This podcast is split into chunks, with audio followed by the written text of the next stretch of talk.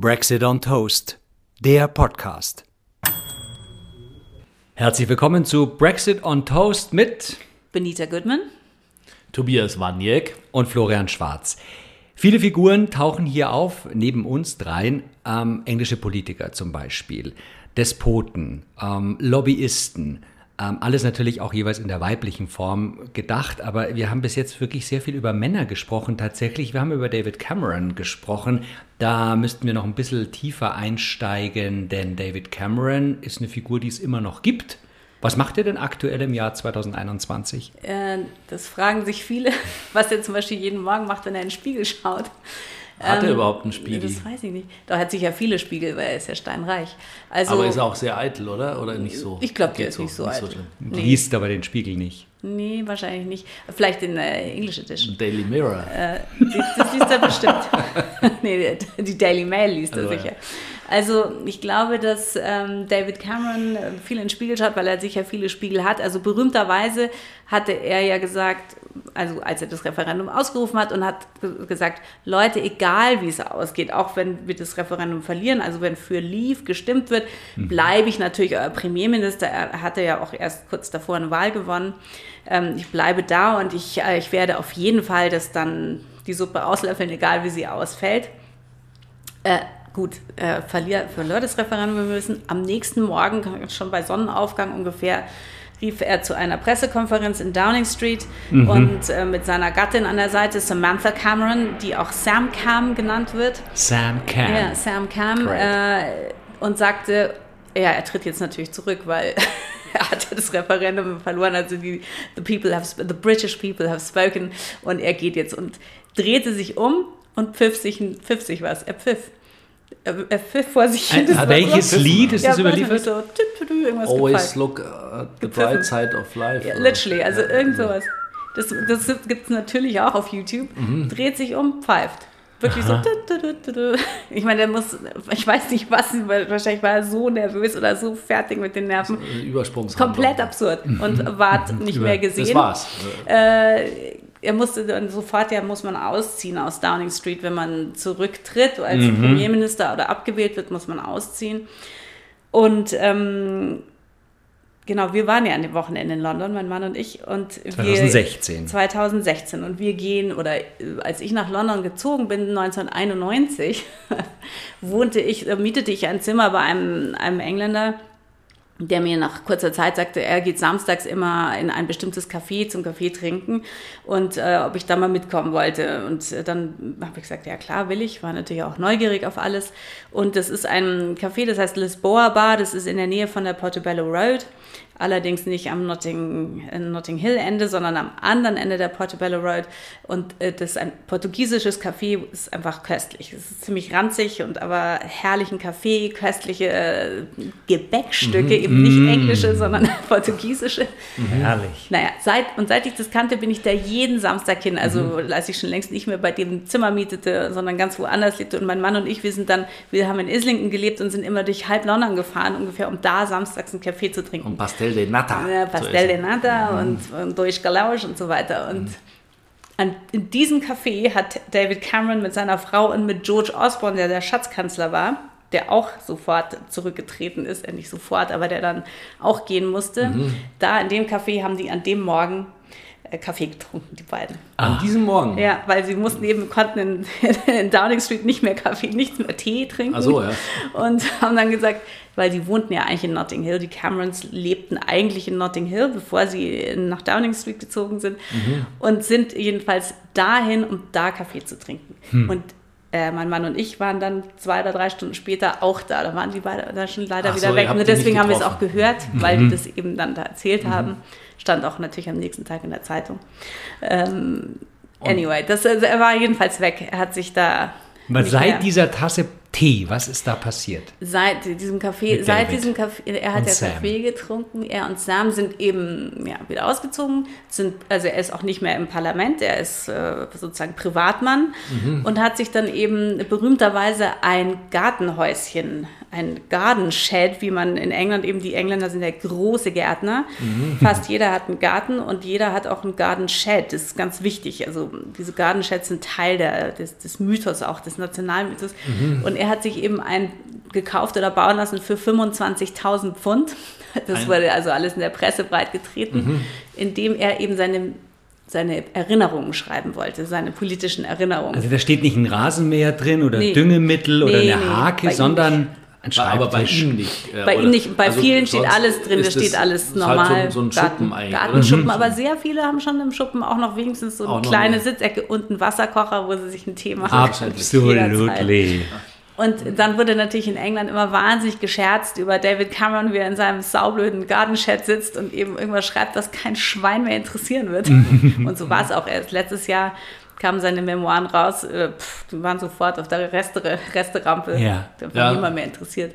Er hat keinen, warum eigentlich nicht? Weil äh, grundsätzlich wäre es ja, ja der Zug halt war ein kleiner Ausschnitt. Er hat einen solchen, ich meine, er hat so einen riesen Fehler gemacht, dieser Mann. Und er ist aber, man hat so das Gefühl, er ist so ein bisschen eben, was ich vorher sagte, was denkt er morgens, wenn er in den Spiegel schaut, wenn, man, wenn er manchmal sich so äußert, mhm. tut er ganz selten. Mhm. Wie wäre denn das Szenario, wenn er geblieben wäre? An diesem nächsten Morgen? Naja, dann, dann hätte er, wäre natürlich auch wie Theresa, äh, Theresa May, die ihm dann schließlich nachfolgte, wäre er auch gescheitert wäre natürlich, er. ganz sicher. Ja, okay. Und er hatte auch überhaupt nicht das, ich meine, er wusste ja wahrscheinlich am allerbesten, wie miserabel vorbereitet alle waren auf mhm. einen, äh, auf einen sozusagen Leave-Gewinn, äh, sodass er als allererster auch einschätzen konnte, erstens, dass es eine Katastrophe werden wird, dass keiner weiß, was Brexit eigentlich bedeuten soll und dass er damit jedenfalls sich die Finger nicht mehr mhm. schmutzig machen möchte. Mhm. Und ähm, da er eben auch kein Geld zu verdienen braucht, konnte er sich ja dann auch zur Ruhe setzen sofort. Mhm. Ähm. Und hat er das, diesen Tipp dann dem Boris auch gegeben? Wahrscheinlich Boris war schlau genug, das selber auch zu wissen. ich glaube, Boris war schlau genug und er hat, er hat Boris ganz sicher keinen einzigen Tipp gegeben, weil das sind ja absolute Intimfeinde. Die ja, beiden. stimmt. Ja. Okay, also das, das hatten wir gelernt. Ja. Ähm, auch wenn sie beide ähm, in Eton waren. Und in Oxford und in zusammen. Oxford, aber ja. sie, sie mochten sich noch ja. nie. Und sie waren eben in Oxford auch in dem berühmten Billington Club zusammen. Das ist also nochmal ein Spezialclub, äh, wo auch nur Männer natürlich drin sind. Äh, in denen man durch verschiedene Riten aufgenommen wird und natürlich auch nur, wenn man äh, wenn man ganz fein ist und empfohlen wird von weiß nicht wem. Da gibt es auch ein berühmtes Bild auf den Treppen von, von Oxford in der Billington Club, alle in ihrem Frack und so, wo auch Boris Johnson dabei ist und David Cameron. Und das ist eben ein Club, wo unheimlich gesoffen wird, hauptsächlich mhm. und geredet. Und mhm. äh, die Engländer legen ja sehr viel Wert auf eben Public Speaking und Dis Diskussion und Schlagabtausch und Witz mhm. auch, äh, was da was da sehr äh, gewertschätzt wird. Also auch wenn es sinnfrei ist, solange mhm. es witzig ist, ist es auf jeden Fall toll. Ja? Mhm. Das ist ja bei uns auch sehr anders. Wir wollen keine Witze hören im, im Bundestag, sondern wir wollen nicht, eben ja. Zahlen und Fakten hören. Mhm. Und die wollen eigentlich wenig Zahlen und Fakten hören, sondern hauptsächlich Witze. Hauptsächlich Witze und das hat sich beim Brexit, Show, ja. beim Brexit gerecht. Ja, das, mhm. äh, mhm. Ja, also auf der Zahlen-Fakten-Seite war man einfach nicht so gut vorbereitet. War man nicht so gut vorbereitet. Und äh, Cameron ist seitdem weg. Und ihr besitzt eben seinem Gartenchat. Jetzt hat er das Buch veröffentlicht. Ich weiß nicht, was er jetzt macht. Mhm. Schreibt Aber vielleicht ein zweites. Dann kann man ihn ja fast jetzt auch auslaufen lassen hier vom Gespräch, weil er tatsächlich ja, weil er sich jetzt, sonst, jetzt Also er hat sich ja mal irgend, zu irgendeinem Thema hat er sich doch mal geäußert, wo man dann gesagt hat, oh, wenn, wenn der jetzt nochmal aus seinem Gartenchat irgendwas sagt, dann ich weiß aber schon nicht mehr, was Ich weiß es, leider auch nicht mehr und das Verhalt auch, in, mhm. wenn er irgendwas sagt in der Presse, das interessiert, kein, interessiert kein Mensch mehr. mehr. Er, hieß, okay. äh, hieß, äh, also. er ist natürlich ein desaströser Premierminister gewesen und ähm, da sagte auch ein englischer Kommentator, er ist der schlechteste Premierminister seit äh, Lord North und Lord, Lord North war der Premierminister, der die nordamerikanischen Kolonien verloren hat. Mhm. Weil die ah, ja, gehörte ja auch her. zu äh, England, mhm. Also zum Empire. Und das ist schon lange her und seitdem sei eben David Cameron der Schlechteste. Vielleicht erweist sich Boris Johnson jetzt doch als noch schlechter, wo das halbe Land an, an Covid verreckt unter seiner, unter seiner Führung. Wie lange ist denn Johnson jetzt noch offiziell im Amt oh, bis zu den nächsten noch Wahlen? Ewig leider, noch vier Jahre oder so. Okay. Mhm. mhm. Und äh, von Theresa hört man aber eigentlich auch nichts mehr, oder? Doch, doch, die, die, die sitzt ja als Hinterbänklerin. Ja. Die kritisiert ihn auch ganz offen. Die kritisiert an Boris Johnson jetzt offen offen rum. Äh, sie kritisiert nicht an ihm rum, sondern sie hat wirklich sehr, sehr ernstzunehmende Kritik mhm. an ihm. Ähm, aber ansonsten ist von ihr auch nicht mehr viel zu hören. Mhm. Das, ist, äh, das, das ist ein total schräger Einschub, möglicherweise, aber weil du gerade diskutieren und ähm, kritisieren sagst, es gibt ja dieses Schwert im House of Parliament. Nee, ja, House of Parliament. Das, das da quer liegt und das, das ist der Abstand ein, zwischen den. Zepter. Ist ein, ein Zepter. Zepter. Das ist eine Art Zepter. Das ist, glaube ich, kein Schwert. Das ist, ja, äh, ja, ja. Das ist so ein Rod und da gibt es so ja Bild. immer das, das, muss da liegen und wenn es nicht genau da liegt, dann ist das, darf das Parlament gar nicht tagen. ja, man darf sich nicht mehr nähern als die Länge dieses Schwertes ich glaub, oder das, dieses Zepters. Ja, ich glaube, das klar, sicher symbolisch ist das sozusagen, das ist der Abstand, den der du halten ja. musst, äh, bevor du dich sonst erstichst du dich. Weil wir ja als eine der drei Konstanten, wir hatten das Gebäck schon kurz angesprochen, aber wir haben eben die politischen Figuren und da ähm, ist der ich muss jetzt spicken hier, dass ich ihn richtig ausspreche, der John Burko, ja, die John letzten Burko, Jahre mhm. auch eine Figur gewesen, der sich sehr hervorgetan hat. Der ja. war nämlich der Speaker of the House. Speaker Was ist aus House. dem geworden? Der schreibt auch. Aha. ah, man schreibt. Der schreibt, also äh, John Burker ist ja, war ja dann auch in Europa, also in Kontinentaleuropa schon bekannt eben im Zuge der Brexit- Diskussion, weil Mr. er Order. Eben, eben immer mhm. mit seinem speziellen Oder, mit dem Ruf und der, der Speaker of the House ist, kommt, ist sehr neutral, der soll mhm. neutral sein natürlich. Und ähm, die, die, die Diskussionen im Haus gehen nach ganz star starren Regeln auch vor sich. Also wenn du sozusagen ein Hinterbänkler bist und du möchtest eine Frage stellen oder einen Diskussionsbeitrag leisten, dann musst du das alles erst einreichen beim Speaker und der sucht dann auch aus, ja. mhm. wer was sagen darf und, und so. Und das sind auch die Zeiten sind stark geregelt. Und eigentlich äh, zum Beispiel der Premierminister, jeden Mittwoch gibt es äh, äh, Prime Minister's Questions, also PMQs. Jeden Mittwoch muss sich der Premierminister im Haus den Fragen der Opposition mhm. und auch mhm. seiner eigenen Fraktion stellen. Und da ist er eigentlich auch verpflichtet, Antworten zu geben. Mhm. Boris Johnson hat jetzt verschiedene Probleme, weil er natürlich am besten vor großem Publikum funktioniert. Mhm. Er braucht die Leute, die ihm zujohlen und seine mhm. inzwischen wirklich ultralahmen Witze immer noch witzig finden. die sind ja alle jetzt nicht da, weil das eben House, House of Commons äh, auch unter Corona-Auflagen operiert. Es ist mhm. sehr leer. Die anderen sind so auf Screens, sind die dazu geschaltet, aber es ist sehr leer. Er mhm. spricht also gegen, also für und gegen wenige. Und dann äh, auch ein notorisches Problem, was er hat, dass er eben sich null auskennt. Dass er eben nichts liest, also nicht, nicht sozusagen in die Fakten vertieft, keine Fakten hat meistens. Hm. Und wenn eben er wirklich befragt wird vom Oppositionsführer, das, der heißt Keir Starmer zurzeit, mhm. der sehr forensisch fragt, nämlich der ist eben eigentlich äh, Strafanwalt oder Staatsanwalt gewesen der fragt ganz genau mhm. und Boris Johnson hat überhaupt keine Antworten. Der schwafelt dann irgendwas von, es wird also herrliche, das wird herrlich werden und wir sind Worldbeating hier und Worldbeating there und die, die Zukunft ist rosig, ohne eine Antwort zu geben. Aber es ist Speak, public. Ja, und der Speak, jeder kann zuhören, okay. kannst, es wird alles live gestreamt auf mhm. Parliament TV. Mhm. Das hören natürlich hauptsächlich Journalisten an, aber jeder, der will, kann da zuhören. Und der Speaker of the House, der eben John Berkeley damals war, dessen, dessen Aufgabe ist eigentlich auch dem Premierminister zu sagen, hey, Sie müssen auf die Frage antworten. Ja? Mhm. Sie können hier nicht irgendwie rumschwafeln. Der jetzt der Speaker of the House ist Sir Lindsay Hoyle. Das ist so ein. Sir so Lindsay Hoyle heißt wow. der. Der ist so ein, so ein, so ein artiges Zweihänderle. Mhm. Der, der, ist von, von der Johnson-Regierung sozusagen dann ernannt worden, weil Berkeley musste gehen, als Johnson Premierminister wurde, weil Berkeley eindeutig da war eben nicht neutral, er war eindeutig gegen den Brexit. Mhm und hat der Opposition und auch den Konservativen, die gegen den Brexit waren, da gab es ja auch einige, sehr oft ermöglicht, Fragen zu fragen, weil er ja eben auch auswählt, ja, welche Fragen ja. gefragt werden dürfen und worüber auch abgestimmt werden darf. Da hat er oft äh, Dinge ermöglicht, die ein wirklich neutraler Speaker dann wahrscheinlich nicht, nicht ermöglicht hätte. Mhm. Äh, deswegen war er eh schon unter Generalverdacht und dann ist er einmal bei so einem Riesenaufschrei, weil wurde gefragt im Parlament von irgendeinem Brexiteer, ob es wahr sei, dass er mit einem Auto, wo hinten irgendwie drauf steht Bollocks to Brexit, ob er damit etwa im Parlament vorgefahren sei und ähm, das, was das eigentlich bedeuten würde. Da würde man doch schon sehen, was er für ein voreingenommener Typ ist. Da hat er gesagt, also das, das Auto gehört seiner Frau und ähm, seine Frau hätte freie Meinungsäußerung äh, und das sei ihre Meinung und er, mhm. die Ehe von denen sei eben so, dass die Frau durchaus eine eigene Meinung hat. Mhm. Ähm, Sehr fortschrittlich. Genau. Also Jedenfalls war Berkeley dann dadurch sehr angreifbar und musste schließlich gehen. Und jetzt äh, schreibt er gerne mal in Zeit, Zeitungen und er geht natürlich als Sprecher durchs Land. Mhm. Er mhm. spricht natürlich gut Ja. Und ansonsten schreibt er natürlich auch okay. seine politischen Memoiren. Wir hätten ja manche, ich glaube, in manchen Schulen hätte man ihn sicher auch ganz gern mal so, um Or für Ordnung zu sorgen. genau. Mhm. Ja, ja. Der kommt ja selber aus ganz kleinen Verhältnissen.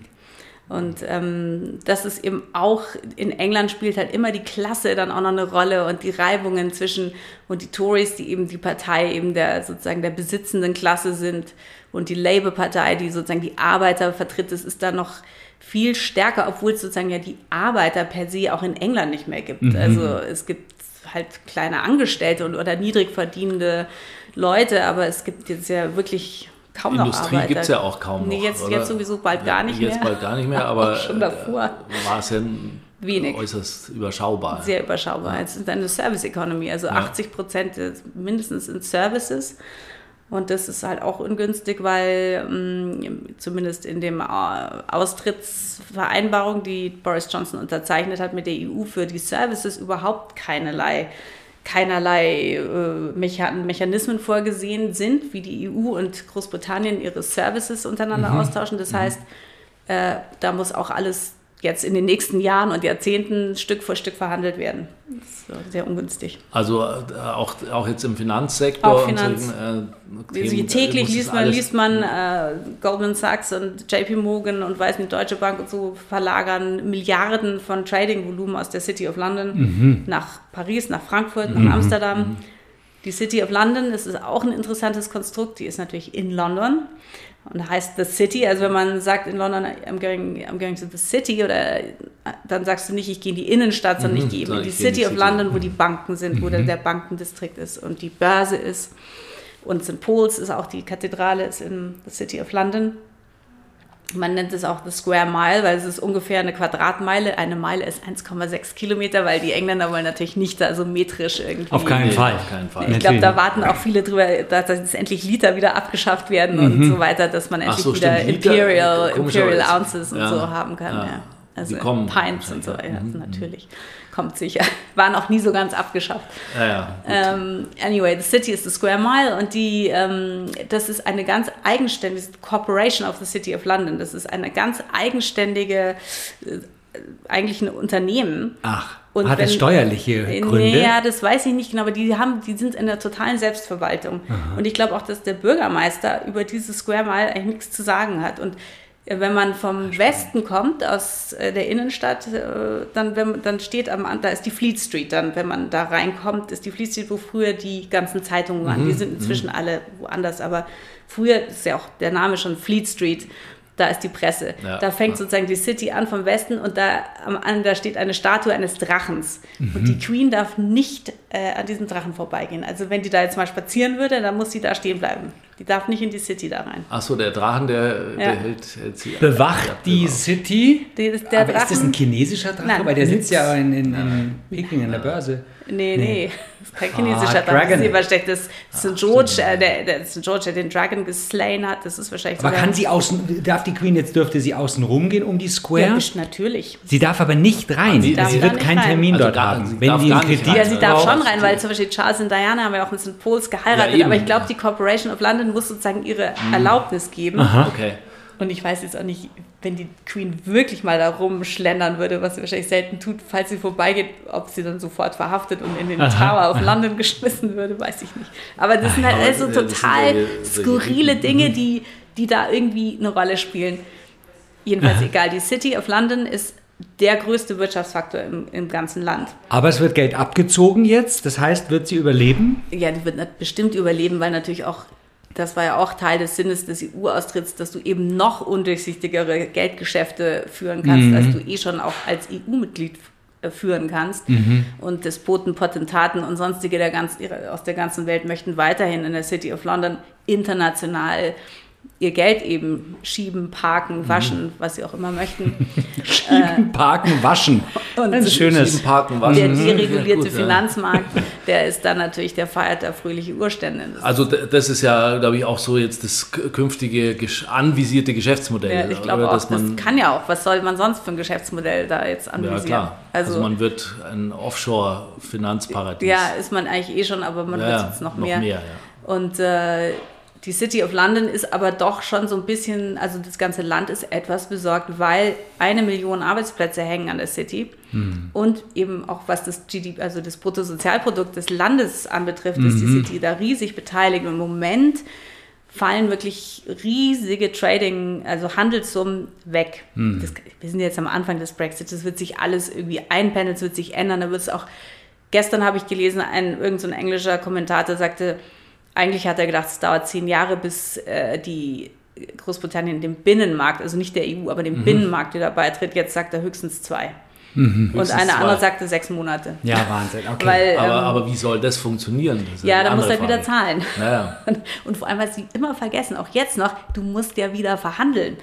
Ja, ja. Es ist rührend, es ist fast schon rührend. Die sind immer noch so drauf. Ja, wir kommen dann dahin und sagen, wir wollen dann sagen natürlich alle Hurra, Hurra. Zu den, Sie würden gerne zu den alten Bedingungen wieder rein. Das wird natürlich nicht. Das ist nochmal das aller, wenn Sie jemals sagen, wir wollen wieder ganz rein, kriegen sie natürlich die alten Bedingungen nicht mehr. Genau. Aber, und das, Siehst du, wie ja. ein alter Mietvertrag oder ein alter ja. Mobilfunkvertrag. Es wird immer schlechter mit jeder Verlängerung. Ja, aber da musst du halt dann dich wieder fragen, würde die EU da nicht dann doch wieder einen riesen Fehler machen, weil ich meine, ich finde es für Großbritannien eine Katastrophe, aber auch für die EU eine, eine Bankrotterklärung und ein fürchterlicher Vorgang, dass, dass mhm. Großbritannien mm. wirklich rausgeknallt ist. Und, Oder man ähm, nimmt das zum Anlass ganz radikal und gründet tatsächlich, wie es ja auch schon Szenarien gibt, eine neue EU, eine wesentlich kleinere. Ja, oder mit ähm, anderen Wahlverhältnissen, nicht diesem. Mhm. Genau, und da ist England dann wieder dabei. Genau, es gibt verschiedene ja, Szenarien, weiß. denke ich mal. also das, das, ist noch nicht gesagt, aber da müsste man es ja, man könnte ja jetzt nicht einfach sagen, jetzt sind wir wieder drin. Eigentlich müsste es dafür ja wahrscheinlich wieder ein Referendum du geben. Musst, nein, du musst eigentlich, ja gut, ich weiß, Referendum, du musst, du musst dich neu bewerben, wie die Schotten ja jetzt mhm. auch. Die Schotten, die ja im Referendum so überwältigend für Remain gestimmt haben. Die Schotten, die sind jetzt also auf 180, weil sie zwei Jahre vorher ein Referendum hatten, ob sie unabhängig werden mhm. vom Königreich, also von mhm. England. Ja. Mhm. Und das auch unter Camerons Ägide. Der hatte es nämlich erlaubt, weil der Premierminister muss es erlauben, dass überhaupt zum Beispiel in Schottland ein Referendum stattfindet über mhm. Unabhängigkeit. Er mhm. hat es erlaubt, hat sich null drum gekümmert, wie es eben so gerne seine Art ist bis man merkte, oh, das ist wahnsinnig knapp. Mhm. Und dann in letzter Sekunde kamen er und noch andere Heavyweight Tories da eben nach Edinburgh, nach Schottland gefahren und haben also gesagt, ihr dürft, wenn ihr, ihr müsst unbedingt bleiben und wir sind seit 300 Jahren oder wie auch immer eine Union und wir gehören zusammen. Auch Cameron selber ist eigentlich aus einer schottischen Familie, Tony Blair war Schotte, mhm. Gordon Brown war Schotte. Die Sean Schotten, Connery. Sean Connery war Schotte, äh, Tilda Swinton ist Schottin. Die Schotten sind eher sozusagen die intellektuellen Heavyweights äh, der, ah, ja. der, Briten, ja. Mhm. Nicht, nicht die, die, die Engländer, sondern die Schotten. Und jedenfalls sind sie dann noch in letzter Sekunde hingefahren und gesagt, okay, ihr kriegt irgendwie euer eigenes Parlament, ihr habt noch mhm. mehr, ihr habt noch, also hatten sie vorher schon, aber ihr habt noch, ihr kriegt noch mehr eigene Kräfte und so. Dann haben sie, haben sie für Remain gestimmt, die Schotten, und zwei Jahre später haben sie für Remain in die EU, aber insgesamt war es halt raus mhm. und die sind seitdem verzweifelt. Wenn sie sich jetzt wirklich abspalten, weil sie natürlich schon wieder mit einem Referendum liebäugeln, ob sie jetzt sich doch abspalten, müssten sie ganz von vorne einen Beitrittsantrag an die mhm. EU stellen. Mhm. Und dann eventuell natürlich auch den Euro übernehmen und so. Ich glaube auch nicht, dass Schottland sich abspalten Aber ein wird. Ein spannendes Szenario, das würde ich schon gerne, wenn du so from scratch was neu verhandeln kannst. Naja. Vielleicht gibt es einen wirklich neuen Impuls. Vielleicht machen wir den Podcast so lange, bis äh, England wieder. Ja gut, aber zum Beispiel jetzt Schottland allein natürlich ja auch äh, jetzt nicht so ein Heavyweight-Kandidat nee, wäre. aber die, die, die, haben ja eben das Erdöl, das ja eigentlich vor Schottland liegt und nicht mhm. vor ja, Großbritannien ja. oder Gas und mhm. so. Andererseits ist halt Fossil Fuels ist jetzt nicht so die Zukunftstechnologie und äh, das und die sind ja auch geografisch dann doch ganz schön weit weg. Also das sind alles so verschiedene Themen und wenn du sie sich jetzt tatsächlich abspalten würden und es wäre Großbritannien aus der EU und so weiter, wäre ja dann da auch eine richtig harte Grenze. Ja, eben, da hätte man ja wieder eine Grenze. Grenze. Wie soll das dann funktionieren? Eben, und das wäre natürlich auch wieder ein Showcase für, ähm, für zum Beispiel äh, jetzt in Spanien die Katalanen. Ja. Mhm, ähm, mhm. oder was es ja. dann sonst auch noch so, so gibt, äh, wo man sagt, ah, das, das kann ja doch funktionieren. Mhm. Ähm, Aber jetzt mal, nur jetzt um mal Ad, Avocados, nee, Avocado ist die, ähm, das ist die Frucht, aber Advoca, Advocato ja. Diaboli, äh, mein mhm. Latein ist mäßig, ähm, zu spielen, einfach grundsätzlich diese, diese extreme Disruption, die durch den Brexit stattgefunden mhm. hat, wirklich, beschreibst es ja ganz oft mit als, mhm. als Horror und als mhm. Desaster und so weiter. Möglicherweise werden wir vielleicht in, in einer in der Zukunft liegenden Zeit darüber sprechen, dass das einen Anstoß gegeben hat, die EU zu reformieren. Das könnte man natürlich hoffen. Man kann ja auch sagen, ein gutes, eine einzige zumindest bis jetzt ersichtliche gute, gutes, gute Konsequenz dieses Ganzen ist, dass die Europäische Union zusammengehalten hat, dass, sie, dass wir als 27 Länder äh, mit einer Stimme gesprochen mhm. haben. Und äh, so ist es ja auch mit der EU. Deswegen ist ja die EU auch so ratsam, wenn man in die Welt schaut und du hast die Chinesen und du hast die Amerikaner oder mhm. die Chinesen ist gut, du hast jetzt eine riesige pazifische Freihandelszone mit ja, zwei enorm. Milliarden mhm. Leuten. Gerade ja. gegründet, äh, ja. Das hat noch keiner so richtig verstanden, mhm. glaube ich. Ja Jedenfalls, wir verhandeln ja als EU Stimmt. mit einer Stimme mit denen. Ja und nicht als Spanier und als Italiener oder als Kroaten alleine, weil das sind halt nur ein paar pieselige Leutchen, sondern zusammen sind wir halt stärker. Mhm. Das haben die Engländer auch noch nicht so ganz internalisiert, dass sie halt jetzt 66 Millionen Engländer sind äh, und kaum noch Industrie haben.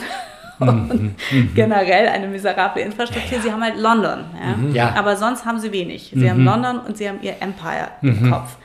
Äh, aber dass das nicht so richtig zieht, also jetzt, wenn du eben mit einer zwei Milliarden Leuten Freihandelszone verhandelst mhm. oder auch mit den Amerikanern, die natürlich sagen, ja schön, wenn ihr jetzt für uns offen seid, dann verkauft euch doch uns bitte mal erstens euer Gesundheitssystem und zweitens fresst unser Chlorhuhn. ähm, das, äh, das haben sie das nicht so ganz. Chlorhuhn. das gute Chlorhuhn. Wir haben überhaupt noch nicht drüber gesprochen. Nee, aber äh, apropos, wenn wir da gerade beim Thema Chlor sind, hier ist eigentlich das, das wie sieht es denn trinkwassermäßig aus? Ist das noch so stark geklort? Geklort? Ja, also wenn wir natürlich aus München kommen, wo wir das herrlichste Trinkwasser, ja, Leitungswasser haben, ist in London, muss man schon schlucken. Vor allem, man sagt immer, alles, was man in London aus der Leitung trinkt, ist schon siebenmal durch den menschlichen Körper ja, das geflossen. Wahrscheinlich, das ist sicher ja, hier genauso.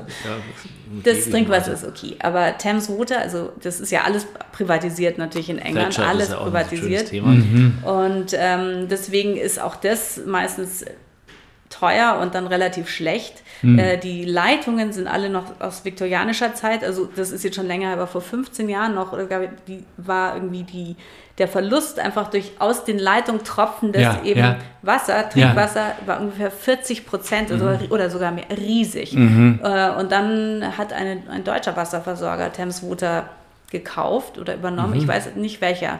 Und die haben dann nicht angefangen zu investieren. Nein, diese Amplerwerke angefangen zu investieren. Das ist natürlich eine Riesenaufgabe. In den meisten Häusern sind die sind es als Bleileitungen mm. noch und solche mm. Sachen. Ja, ja, wir und haben.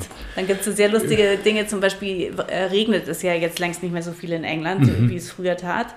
Und als, auch schon als wir da noch lebten, und dann kriegten wir so einen Brief, da wurde dann immer, wie kann man jetzt Wasser sparen, wie muss man ein bisschen sparen. Und in England gibt es eben überhaupt keine Wasserspar-Klospülungen, das gibt es da nicht. Nee. Also mit den zwei. Aber es gibt Klospülung, aber meistens Klospülung oben hängend, ja. eben mit Kette. mit Kette hängen oben ja. oder eben unten, ja. musst 50 Mal drücken. Also jedes Mal, wenn du pieselst, sind 40 Liter Wasser weg. Klo-Sparspülung gibt es, gab es überhaupt nicht. Jetzt gibt es sie inzwischen aber selten. Mm. Anyway, wir, wir kriegten einen Brief, wurde immer überlegt, wie können wir das Wasser sparen. Dann die Wasserwerke da, also eine super Idee gehabt. Äh, man könnte sich bei ihnen eine Hippo-Bag bestellen. Mhm. Was ist ein, denn eine Hippo-Bag? Also eine Hippo ist ein, ein Nilpferd. Nilpferd. Ja. ja eine Hippoberg stellt sich raus, einfach eine Plastiktüte, die man aufbläst und dann in seine Zisterne legt, sodass eben Platz verdrängt ah, wird, dass nicht mehr so viel Wasser in der Zisterne ist. Aha, Das war ja, dann eben topmoderne Lösung. Pragmatisch. Pragmatisch, mhm. topmodern und wahrscheinlich von niemand. Äh, kann auch einen Stein nehmen, weil die, die, die Hippoberg, die schwimmt ja dann oben. Ja, natürlich. Ähm. Yes. Geht aber, aber der, der, der, der bleischwere Keramik. Dann der, der, der Porzellandeckel ja, genau, von diesem viktorianischen Aber die haben gar keine Deckel oben. Doch, doch, ja. die haben schon Deckel. Nee, die sind schon, sind schon Deckel drauf. Also die liegen nur drauf, sind nicht verschraubt. Und wenn du da eine Plastiktüte reintust, dann...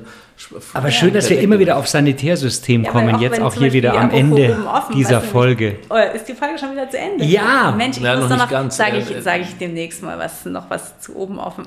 Zu oben offen? Nee, das kannst du jetzt noch machen. Jetzt, wir weil haben noch, zum Beispiel ja, das noch, heiße Wasser ist auch, weil die Leute haben ja meistens eigentlich Häuschen, also man wohnt ja wenig in Wohnungen. Jedenfalls, jeder hat halt einen Heißwasserspeicher irgend so einen Platz, wo das heiße Wasser gespeichert wird, mhm. wo der Boiler dann auch ist. Und das ist meistens mit Blei ausgekleidet und mhm. gerne eben auch oben offen. Und da mhm. schwimmt dann auch gerne mal irgendwie so ein totes Eichhörnchen, weil das auf dem Speicher ist. Also es ist überhaupt keine, oder eine Taube, also ja, überhaupt keine Seltenheit. Also das heiße Wasser sollte man nie, ohne es abzukochen, unbedingt trinken. Das, da kommen wir wieder beim, auf den Wasserkettel. Beim Duschen dann den Mund möglichst zumachen, oder? ja. Ja. Wenn du überhaupt heißes Wasser hast oder überhaupt eine Dusche duschen. hast. Ja, so, ja, das ist auch noch dieses Okay. Ähm, Sehr schön. Dann sind wir schon wieder äh, ja. die nächsten 30 Minuten rum. Ähm, wie machen wir nächste Woche weiter? Ja, aber wir machen Mal, weiter. Äh, wir machen wir noch nicht, aber in welchem thematisch meine ich. Aber das sehen ich wir glaub, dann. Das wird eine ähm, Überraschung. Ja, es gibt das wird diesmal wirklich eine Überraschung. Eine Überraschung. Ja, ja. Gebäck. Und Chlor. Also über, und bei, Chlor. wir waren ja beim Chlorhühnchen eigentlich. Ja. Ähm, und da, Figuren. Und auch noch einiges an Figuren. Dann ähm, sind wir. Liebe Benita, durch. vielen Dank. Bitte. Dankeschön und bis zum nächsten Mal. Brexit on Toast ist eine Produktion von Plattform Holzstraße.